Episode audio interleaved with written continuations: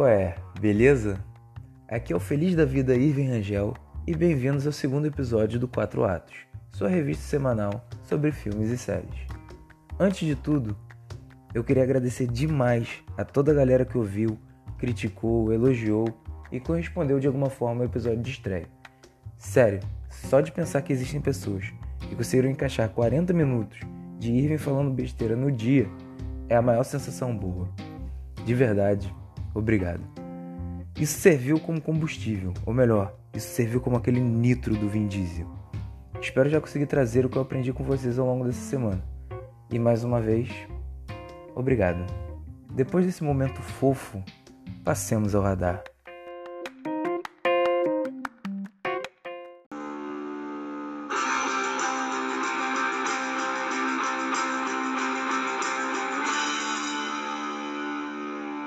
O radar.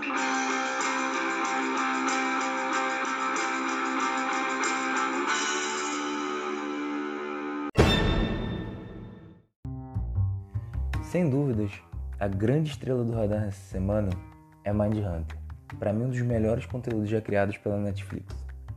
E a razão maior disso provavelmente se chama David Fincher, que se você não ligou o nome à pessoa, é o diretor de Seven, Zodíaco, Garota Exemplar, Rede Social, Curioso Caso de Benjamin Button. E além disso, um dos meus diretores preferidos. O cara assina a série, dá pra dizer isso. Ele dirigiu sete episódios ao longo das duas temporadas e estabeleceu assim a pegada e a identidade visual. Por isso, eu até me surpreendi agora ao ver que o criador da série não é o próprio Fincher. Porque se você olhar um único frame de Hunter, você vai relacionar na hora com qualquer um dos outros filmes que eu citei agora. A série traz a história dos caras que começaram todo esse estudo sobre o perfil psicológico dos criminosos. Os caras que viram que o assassino não matou só porque ele é ruim e pronto mas o que passa pela cabeça deles e qual é a mensagem desses criminosos ao cometerem suas atrocidades. Resumindo, são os caras que criaram ou cunharam o termo serial killer. Assim, não é uma série fácil de assistir, ao meu ver. Não é como aquelas séries e filmes de investigação que a própria investigação é só uma forrada de terreno para ação. Se você ficar esperando ação, você pode se decepcionar. Mindhunter não é isso. Mindhunter é a investigação e pronto. São episódios pesados e densos, dos quais você não pode perder os diálogos. E o diálogo da série, cara, são muito maneiros. A graça, basicamente, é essa: você ir junto dos agentes Holden e Tent, montando esses quebra-cabeças, por trazer a cabeça desses caras. 90% dos personagens são reais. Eu digo isso porque eu não sei se todos realmente são, tipo os tios do FBI. Mas eu falo isso principalmente porque dá uma curiosidade mórbida demais cada vez que um serial killer aparece. Às vezes eu até pausava para pesquisar na hora, e por mais que cortasse o clima, que realmente cortava, era muito maneiro você ver os caras sabendo quem eles são e que merda eles fizeram. Para mim, disparado essa parte mais legal de Mindhunter, as entrevistas. Enfim, se você ainda não viu Mindhunter, vai que é sucesso. Ela é uma das séries que estão nesse grupinho seleto de séries diferenciadas da Netflix.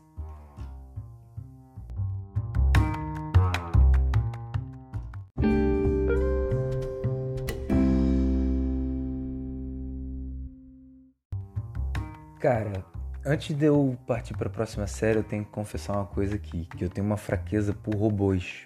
Qualquer parada que tenha robô, ou qualquer referência do tipo, que vai de Jäger, que são aqueles robôs gigantes, inteligência artificial, Android, Cyborg, já me ganha na hora. Não sei se por causa do Megazord do Power Ranger na infância, ou R2D2 e o Triple de Star Wars. Falei bonito, né? Ou o Evangelion que eu vi na Locomotion. Se bem que Evangelion o robô é o de menos, né? Uma vez eu fiz aquele teste de filme que estava em cartaz quando você nasceu. Deu Exterminador do Futuro 2. Talvez seja o destino mas o que eu quero dizer é que isso às vezes me leva a buracos esquisitos do audiovisual. Isso às vezes é bom, isso às vezes é ruim. Esse foi o caso de Better Than Us, a nova série russa da Netflix. Cara, eu não sei se ruim é a palavra. Até porque eu não vi tudo. É perceptível o esforço da produção, a projeção futurística da série é maneira, O problema é o pouco que fazem diante das infinitas possibilidades criativas do tema. E o que fazem é clichê. É aquele cara que vive no futuro, mas não se adapta bem à tecnologia. O robô que começa a ter sentimentos. O grupo terrorista anti-tecnologia. A corporação que vê os robôs, que vende os robôs e os enxergam como uma simples mercadoria. Por aí vai. Daria para colocar isso de uma forma diferente, sabe? Mais legal. A série conta a história de uma família que tem problemas de relacionamento e que um belo dia se depara com um robô mortal que escapou das garras de uma corporação. Corporação meio evil. Talvez eu tenha feito essa sinopse de uma vontade. Mas é porque é isso. A série é meio blé. Blé, blé é a palavra. A primeira coisa que a série mostra são as leis da robótica de Asimov, narrada por uma criança. Que acreditem, não será a última vez que uma narração de criança vai ser abordada, hoje aqui no Quatro Atos, por incrível que pareça. As três leis são as seguintes: Primeira lei: um robô não pode ferir um ser humano, ou, por inação, permitir que o ser humano sofra algum mal. Segunda lei: um robô deve obedecer às ordens que lhe sejam dadas por seres humanos, exceto no caso que tais ordens entrem em conflito com a primeira lei. A terceira: um robô deve proteger sua própria existência, desde que tal proteção não entre em conflito com a primeira e segunda lei. Depois, o Asimov ainda acrescentou a Lei Zero, que, acima de todas as outras, um robô não pode causar mal à humanidade, ou por omissão permitir que a humanidade sofra algum mal. Cara, essa foi a coisa mais legal da série para mim. Um escrito narrado por uma criança. Ver que a maioria dos autores do assunto ainda seguem as regras estabelecidas pelo Asimov é maneiro. E, tipo, o Asimov ele é um dos pais da ficção científica. Mas se você quiser realmente ver alguma série maneira de robô, vê Westworld ou vê uma série Humans, que é um pouco mais desconhecida, abordam vários temas maneiros. E se você está vendo porque você realmente quer ver uma produção russa, eu vou sugerir para você o filme Verão, que não tem nada a ver com robô. É sobre roqueiros na União Soviética durante o período da Guerra Fria. É bem legal. Diferente de Better Us.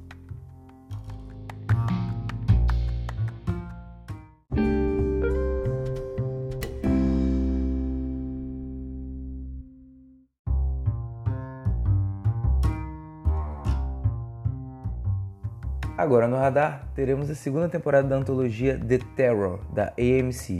Ou seja, você não precisa ver a primeira temporada antes de ver a segunda. São duas histórias diferentes. Talvez seja até uma jogada desesperada da AMC. Eu não sei a que pés a empresa anda. Mas dá para notar que a emissora que antes tinha as melhores séries, como Breaking Bad, Mad Men e The Walking Dead nos tempos áureos, talvez sufocada por esses gigantes no mercado, não vive lá seu melhor momento tá aí você pegando The Walking Dead até o último fim do cabelo. E vamos combinar que já deu, né?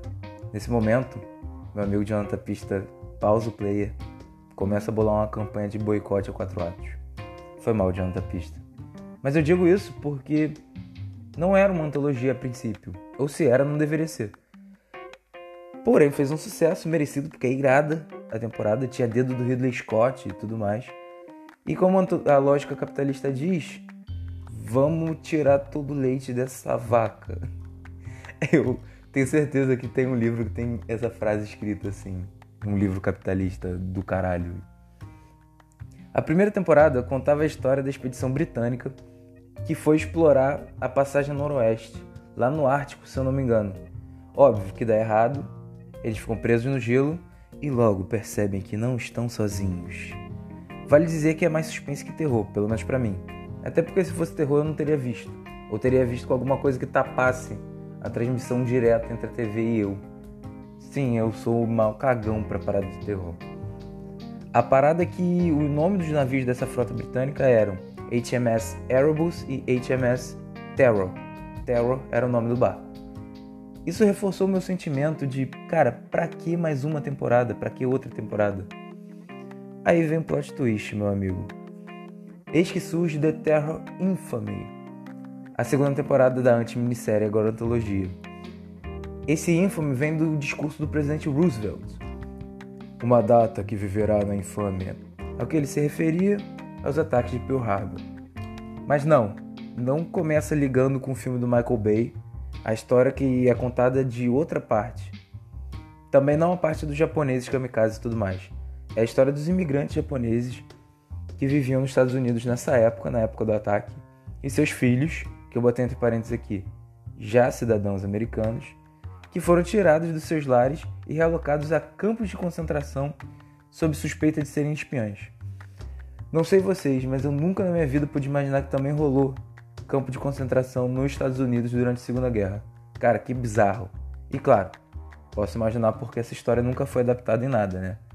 Logo no começo você percebe que o terror agora não é mais nome de barco nenhum, é de terror mesmo.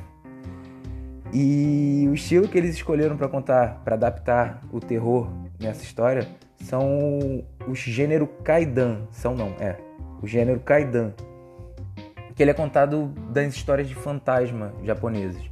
Ele é um pouquinho ultrapassado, não usam mais esse termo, mas eles escolheram até mesmo para dar esse tom vintage. É, segundo a Wiki, ele carrega conotações populares do período Edo, ali antes da era Meiji, durante o Shogunato. Na verdade, eu só estou falando palavras da história japonesa aleatórias para mostrar que eu sei alguma coisa ou tentar mostrar. Também rolou um diálogo sobre o bakemono, é uma espécie de shapeshifter do folclore japonês. Mas claro, calma aí, como eu aprendi no Media Trainer da vida, evite usar termos em inglês. Por isso, bakemono seria um troca-peles. Se o lobisomem fosse japonês, ele seria um bakemono. Ou aquela entidade meio raposa, meio mulher que tem no naquele episódio de Love, Death and Robots. Acho que o exemplo absoluto de bakemono é o Naruto. Vamos ficar com o Naruto, quando ele vira aquela raposa do caralho lá. Por fim, eu me rendi à série. Cara, fui de descrente a fã em dois episódios. Tá do cacete. E só mais uma informação. No elenco da série, que como você pode imaginar, a maioria é japonês ou nipo-americano, tem o Jorge Takei. O Jorge Takei é ninguém menos que o Capitão Sul na série clássica de Star Wars. Trek. Caralho, quase que eu falei Star Wars. Dá uma merda. E, cara, pasme. Aos 5 anos de idade, ele e sua família foram levados para viver num estábulo dentro do hipódromo de Santa Anita, um dos campos de concentração americanos. A primeira temporada está no Amazon Prime Video, a segunda deve chegar por lá também, mas por enquanto, como diria o Paulo Coelho, está na grande biblioteca da internet.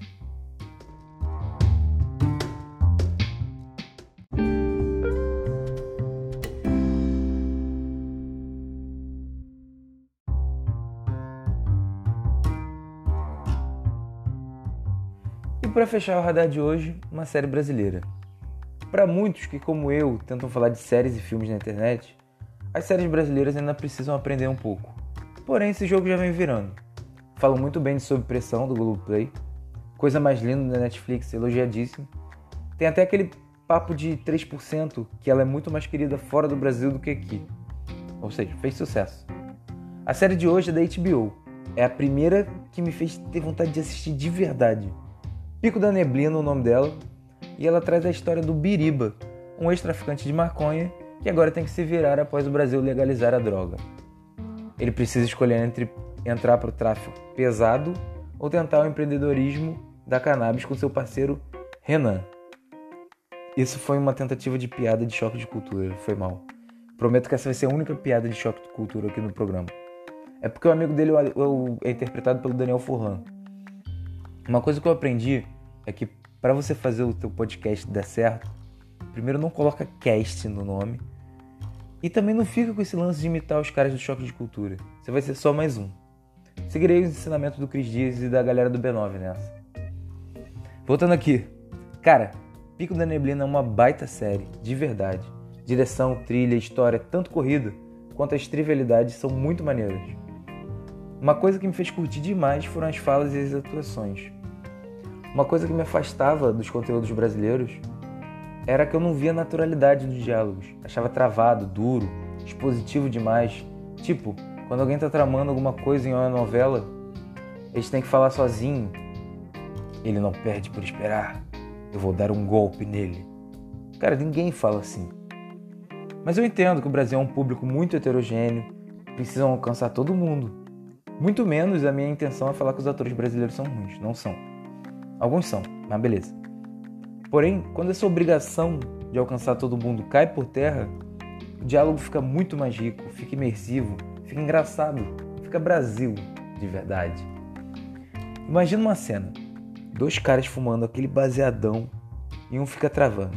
Em uma produção qualquer, a fala seria: Amigo, você me poderia passar esse cigarro de maconha? Sabe como é, né? Eu também sou usuário de drogas e quero ficar muito doido hoje. Em Pico na Neblina ficou: E aí, tio, casou com o Beck? Passa a bola, cuzão. Essa liberdade criativa dá uma crescida inimaginável na série. E, essa liberdade vai em tudo. Tem um episódio que a direção faz tipo Adam McKay naquele filme. O filme é fraco. Aquele vice que disputou o Oscar. Aquele do Christian Bale, que o Christian Bale tá, deu uma crescida, vamos assim dizer. Que quando o Biriba está estudando os tipos diferentes de maconha, os cheiros e sensações eles aparecem metaforizados na tela. Isso é muito maneiro. Eu fiz essa trivia porque aqui é informação. Tá, agora essa foi a última piada. Sério, vou parar com essa porra. Veja um pico da neblina e passemos agora para a coluna livre.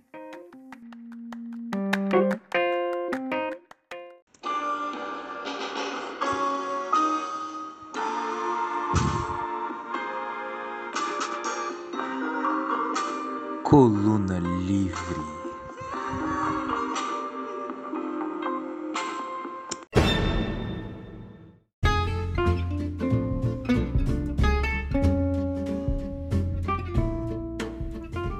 aqui já ficou órfão de alguma série, não é mesmo? Sabe aquela sensaçãozinha de vazio que te acompanha por algum tempo? Você fica que nem aquele meme do Pablo Escobar olhando pro nada. Pode ser um puta de um White People Problem, eu sei. Mas vamos deixar as questões mais importantes do mundo para pessoas mais preparadas que eu. Eu lembro que o fim de Breaking Bad contribuiu bastante para o meu tabagismo. O fim de The Americans me fez fazer um Instagram para eu poder dar minhas críticas de séries e filmes e poder falar bem de The American. Eu nunca vou revelar que Instagram é isso, tá? Por vergonha. No fim de Game of Thrones eu me senti obsoleto. Porque eu era um especialista de uma coisa que não existe mais. Eu pedi de aniversário para minha namorada aquela enciclopédia de gelo e fogo. Eu devorei uma semana. Se você me perguntar, eu posso te contar sobre o reinado dos primeiros homens sobre Bran, o construtor, ou sobre a batalha de Val Rubi, que quando o feroz Robert Baratheon acertou Rhaegar com seu martelo, matando o príncipe herdeiro Targaryen e espalhando rubis que adornavam sua armadura negra pelo córrego. Assim se deu o nome ao lugar, Val Rubi. Mas para que todo esse esforço? Acabou. E acabou mal. Ninguém mais quer saber de Gote. Bora pra próxima. A partir daí, eu me tornei um coração de ferro. Não me pego mais a isso. Como diria Bel Marques, valeu, foi bom. Adeus. Cancelaram The Way? Poxa, que pena. Deadly Class foi cancelada? Poxa, tinha tanto potencial, né? Até que semana passada chegou ao fim, ao fim uma das séries mais surtadas e curiosas que eu já vi. Uma série que, mesmo tendo o selo da Marvel, pouca gente assistiu. Por isso hoje eu me senti na obrigação aqui de dizer: você já ouviu falar de Legion? Você deveria ver Legion. Legion, Legion, Legion conta a história de David Holler, um rapaz atormentado por visões que se encontra num hospício. Então ele descobre que ele é um mutante nível Ômega, a classe mais poderosa dentro do universo do X-Men. Algo que de você pode se esperar dele, porque ele não é nada mais nada menos do que o filho do professor Charles Xavier. Isso não é spoiler, tá? Faz parte do lore do personagem. O Legion é, é filho do Xavier. Porra, Irving, mas você fez tanto barulho pra uma série do X-Men? Aí que tá, meu caro. Não tem a menor ligação com nada. Claro, é o universo onde existem mutantes, mas eu não consigo nem dizer para você se é uma série de ação, de terror, de thriller, suspense ou qualquer coisa do tipo. É papo de você sentar no sofá e deixar a loucura fluir. A linguagem visual dessa série talvez é a coisa mais incrível. Tudo nela é fora da casinha. Porque eles seguem a ideia que o personagem é tão maluco e tão poderoso que dane-se a lógica. Então, no meio do episódio, ele pode começar a dançar por uma briga de telepatas que, ao invés deles ficarem um olhando pro outro com a mãozinha aqui na têmpora, fazendo careta, por que não botar uma dança para simbolizar toda essa disputa? Se o orçamento da série é reduzido, pô, beleza. Vamos botar um efeito especial em 2D mesmo, não tem problema. Se o cara no meio da briga quer se expressar o sentimento, o cara tá brigando cantando Behind Blue Eyes no The Who, tá ligado? No one knows what it's like. Querem colocar um conceito novo na série? Como Inception ou Viagem no Tempo? Cara, meter um Telecurso 2000 no meio do episódio. Time Travel. Isso faz de Legion. Isso faz Legion parecer muito doida, né? Mas na verdade vai ser uma série única. É um tantão de história e um aprofundamento de personagem sem precisar dar volta e volta. O que eu quero dizer é que tomando, tornando uma doideira do caralho, eles simplificaram o roteiro. Isso para mim, amigo. Olha a palminha aqui. Ó. Isso é genial.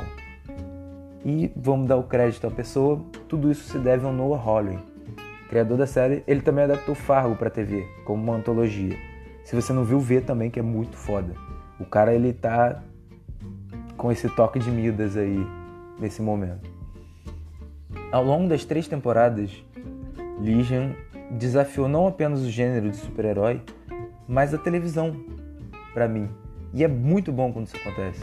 Às vezes, a chamada da série, o logo da série, só aparecia no final. Aparecia Legion, e depois crédito. E é muito legal quando alguém foge desse formatinho.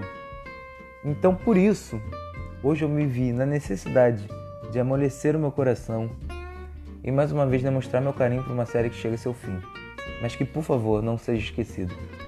Mais uma vez estou órfão, porque Legion vai fazer uma puta falta.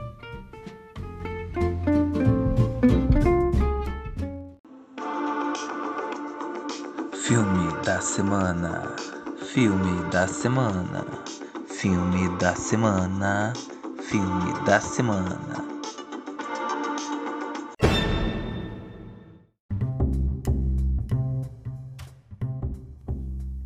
Assim como em séries, eu andava devendo um pouco para o cinema nacional, pelos mesmos motivos de não conseguir sentir a menor naturalidade e verdade nos personagens e nas falas. Só que com os filmes eu descobri que eu apenas estava olhando para o lado errado. Larguei os Leandro Hassum da vida na verdade, quando eu estive com o Leandro Hassum. Na verdade, quem esteve com o Leandro Hassum em algum momento da vida. Não, pior que eu conheço uma pessoa que é fã até hoje do Leandro Hassum. Bem, divagações à parte, eu procurei, comecei a procurar os filmes que não chegavam aos olhos do grande público brasileiro. Tive uma ajuda pelo sucesso de Que Horas Que Ela Volta, que foi daí meu ponto de partida. Então veio Arábia, As Boas Maneiras, Aos Teus Olhos, O Animal Cordial, entre outros. Em todos eles eu fiquei de cara. Filmes de gênero, histórias ousadas. Que momento do cinema brasileiro percebi. E assim, indicaria todos tranquilamente. Momento esse, não à toa, que o Bacurau levou o prêmio do júri em Cannes. Isso é um big deal. E assim que estrear no cinema, eu vou estar tá lá, louco para falar dele aqui.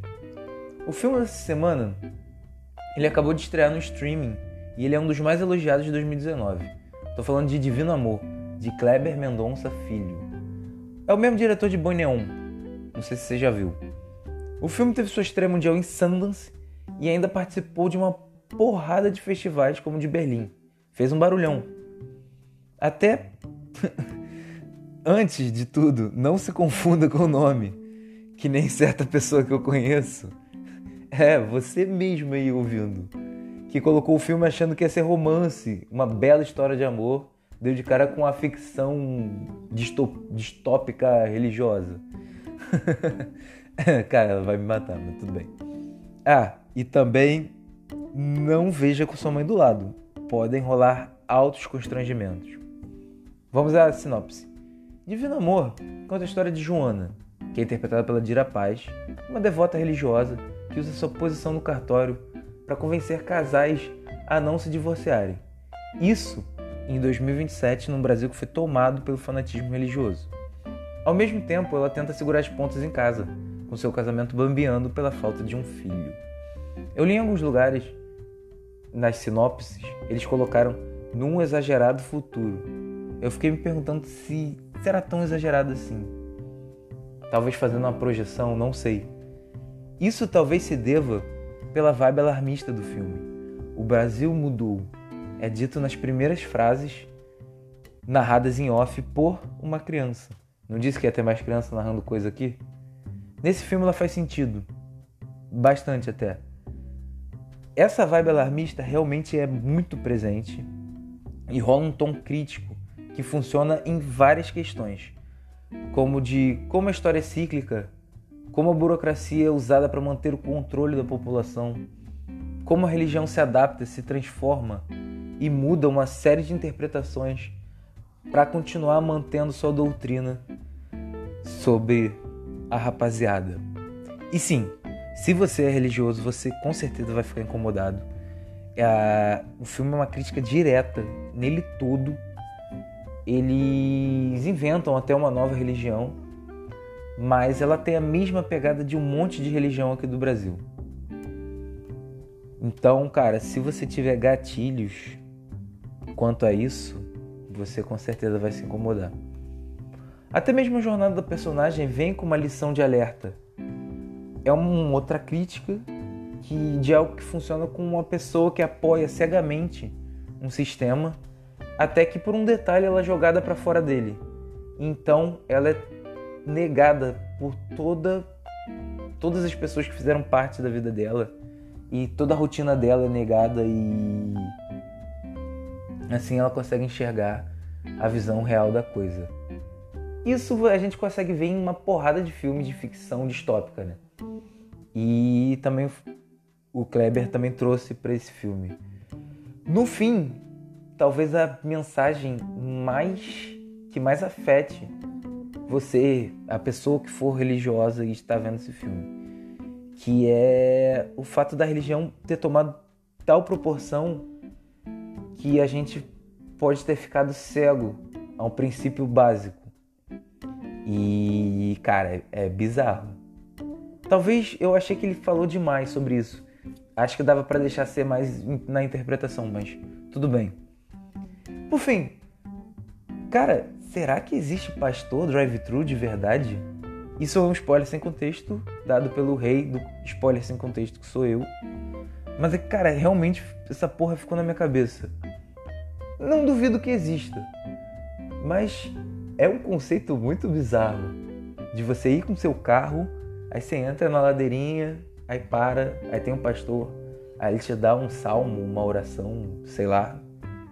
Aí você escuta uma musiquinha lá no seu carro, um de olho fechado, depois partiu. Um abraço. Estranho, né? Mas, de novo, não duvido que exista. Enfim, Divino Amor é um filme, no mínimo, interessante ele é um convite até a pensar e com certeza ele faz jus a esse momento muito legal do cinema brasileiro. E aí, partiu indicações?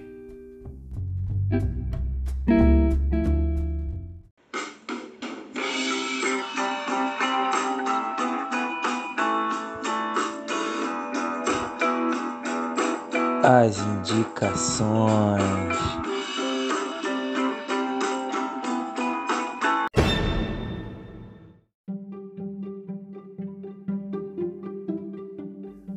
As indicações é o quarto ato desse humilde podcast. E agora acabou aquele lance de churrasco para um. Pessoas de verdade me mandaram dicas.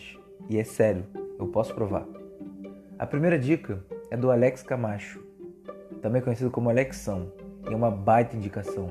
Por muitos críticos, o melhor filme do ano até aqui. Trata-se de Amanda, um filme francês que conta a história de um jovem que vê sua vida mudar após um acontecimento grave envolvendo sua família. Agora ele tem que criar sua sobrinha Amanda. O filme, lindo demais, aborda temas muito pesados e atuais, mas de uma forma muito sutil. Realmente muito bonito. Eu gosto demais desse filme e realmente é uma bela indicação do nosso amigo Alex.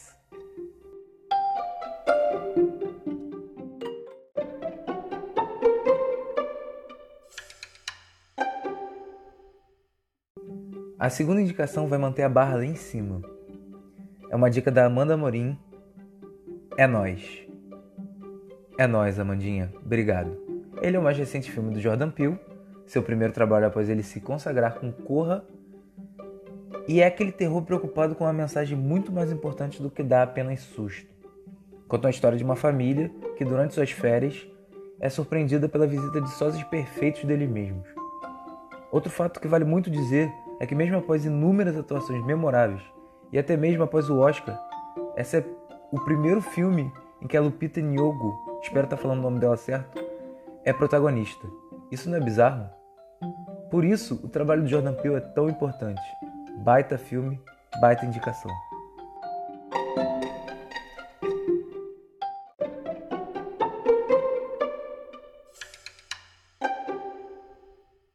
A terceira dica é uma série, Homens. É uma dica do Pedro Bernardo, nosso amigo Pedrão, que tem outro apelido e eu não posso falar ele em público. Perdão, Pedrão. Inclusive é uma dica para mim também, porque eu não vi ainda. É uma série brasileira da Amazon Prime Video e tem o Porchat como protagonista. Segundo o Pedrão, a série aborda todos os problemas da nossa tão frágil masculinidade. E inclusive, o pipico do Porchat é um personagem atuante na série. Obrigado, Pedrão. Vou ver. E obrigado também por me fazer falar pipico no meu programa.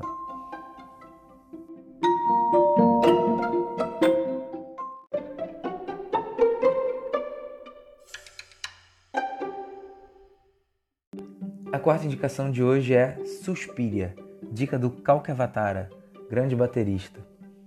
Depois de um mega sucesso com Me Chame Pelo Seu Nome, o diretor Luca Guadagnino partiu para o terror com Suspiria.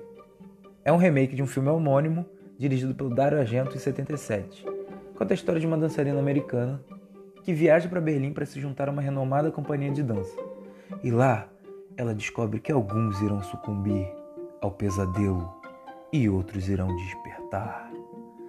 O filme é uma mistura de arte com horror de uma forma perturbadora. E como pode imaginar, tive muita dificuldade para ver, né? Cagão.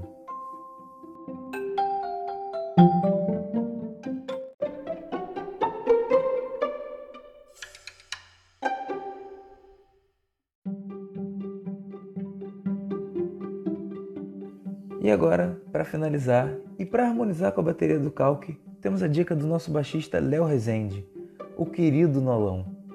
Ele veio pegando pesado, indicou Infiltrado na Clã, que para mim nada mais é que o merecedor do Oscar em 2019. Filme do Spike Lee, que conta a história de um policial negro que é interpretado pelo filho do Denzel, entre parênteses aqui, do Colorado, que consegue se infiltrar na Ku Klux Klan.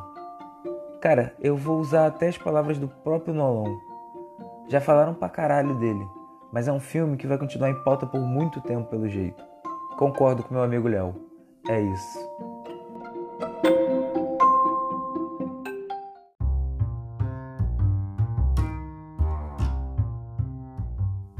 Com isso, meus amigos, chegamos ao final do nosso segundo episódio. E como as coisas mudam rápido, eu pensei enquanto estava gravando isso aqui. No outro programa, eu disse que eu era apenas um cara com um computador e um celular, sem saber do futuro. Hoje eu sou um cara com computador e celular sem saber do futuro, mas eu sou um cara que faço um podcast e ele está sendo semanal, como eu esperava. E existem pessoas esperando para ouvir o que eu vou dizer. Isso, cara, é uma sessão muito legal. Por isso eu digo, você, com seu pequeno ato de apertar o play e de me ouvir o minuto que for, você não tem noção da diferença que você fez. Então, mais uma vez o meu super valeu. Eu sou o Irving Rangel e esse foi o Quatro Atos.